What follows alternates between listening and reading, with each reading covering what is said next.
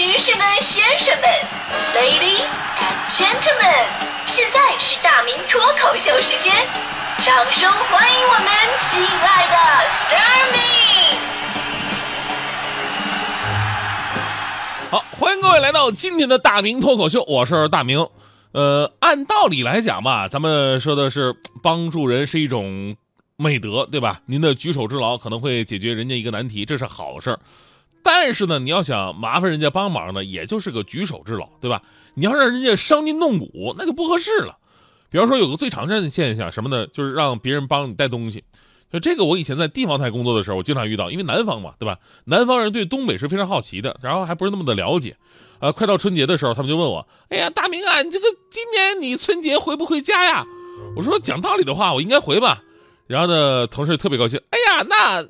你回东北给我们带些特产回来呀？我说带特产没问题啊。我说你想要什么呀？其实吧，我以为他们就让我带点什么木耳、蘑菇得了呗，对吧？结果同事说，听说你们东北啊有三宝：人参、貂皮、鹿茸酒，那每个都给我带一点吧。我说你说说，你说的是让我给你带人参、貂跟鹿茸吗？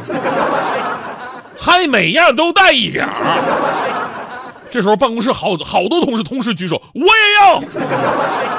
所以我觉得你们是不是对人参有什么误会？人参呐，那东西不是长得分叉的萝卜。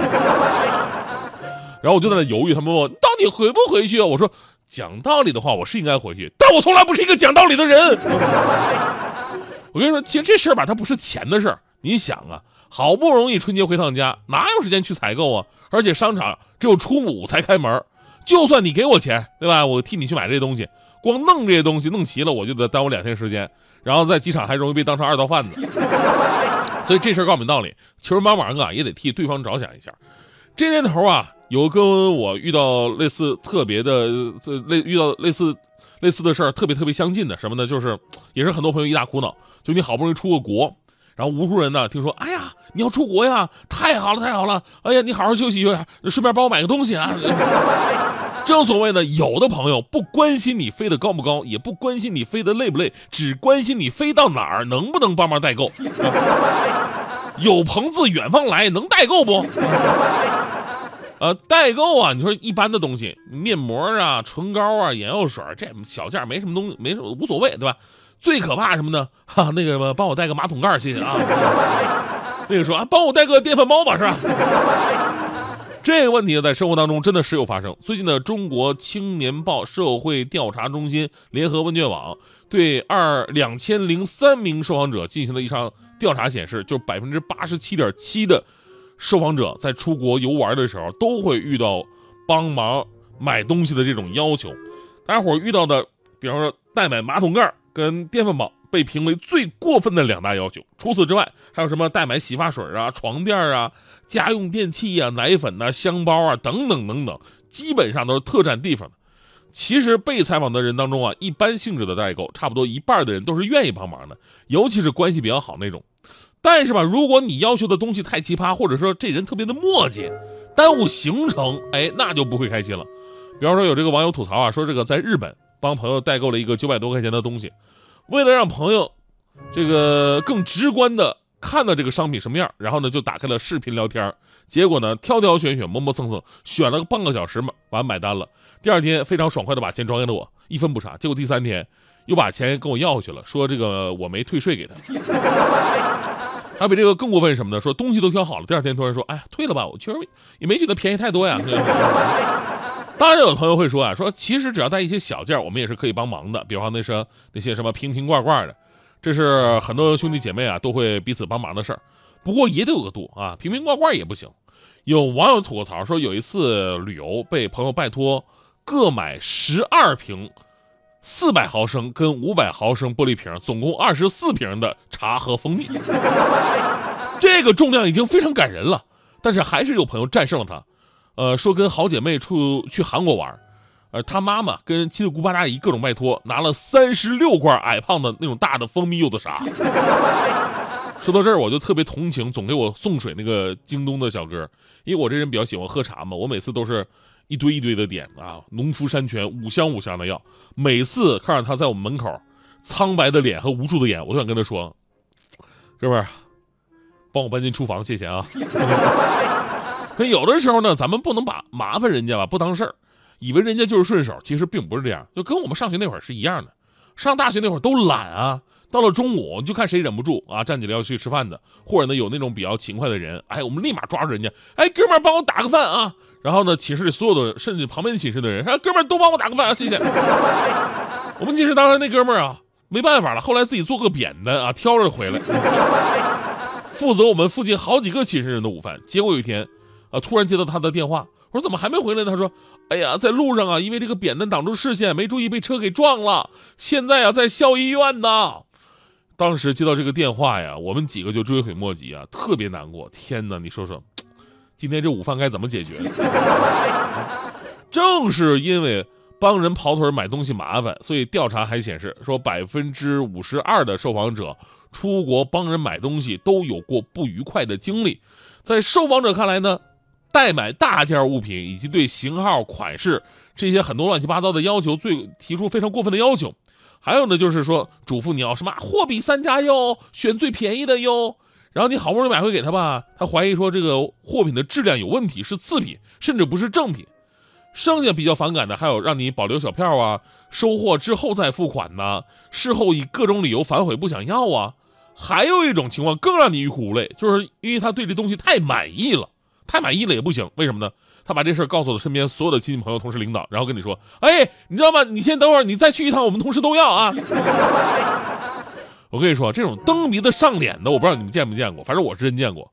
我亲眼就见到强哥在家里边接电话，电话那边说：“啊，徐先生，您的快递马上就到，到付一共是三百块钱，请您准备好现金。”然后这强哥说了：“啊，好，我的那什么，我正好准备做饭啊，麻烦你那个给我带两袋白糖上来啊。” 就门口超市那家有卖的啊，到付啊。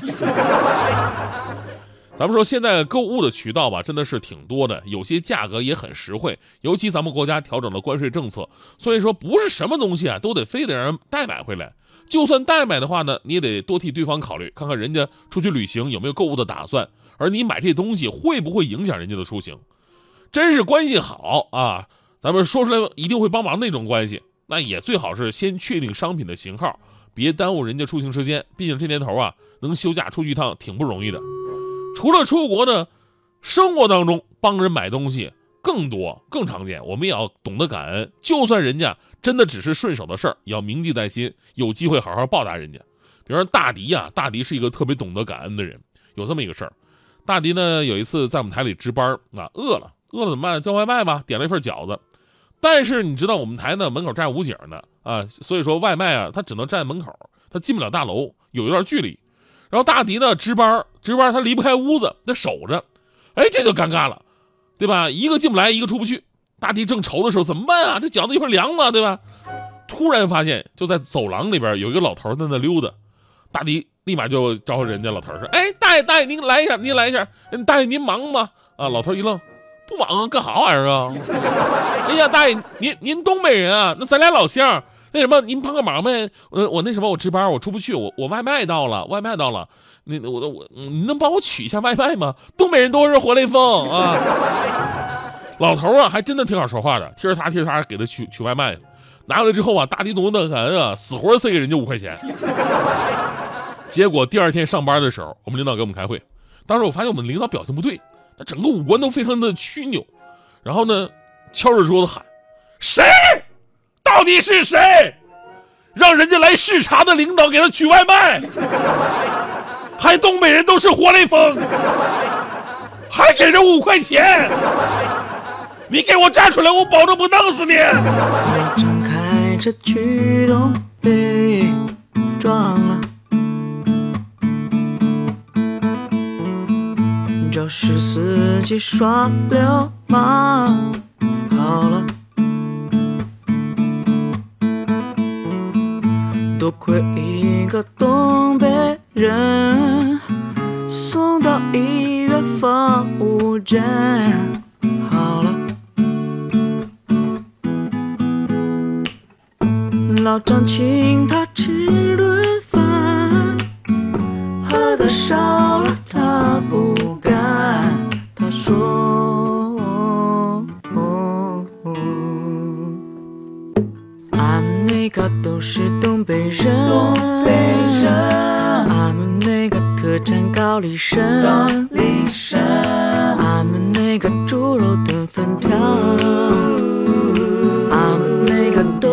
活雷锋，都是活雷锋，俺们那个没有这种人，这种人撞了车了哪能不救人？救人，俺们那个山上有阵梦，那个人他不是东北人，不是东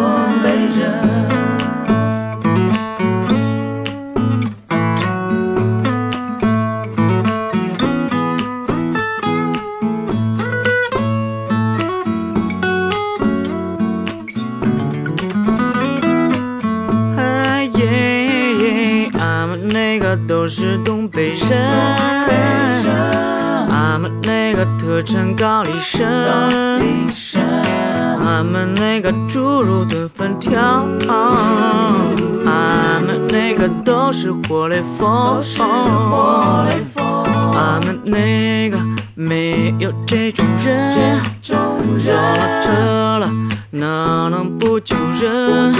俺们那个山上有阵梦，一个人他不是东北人。这群东北人。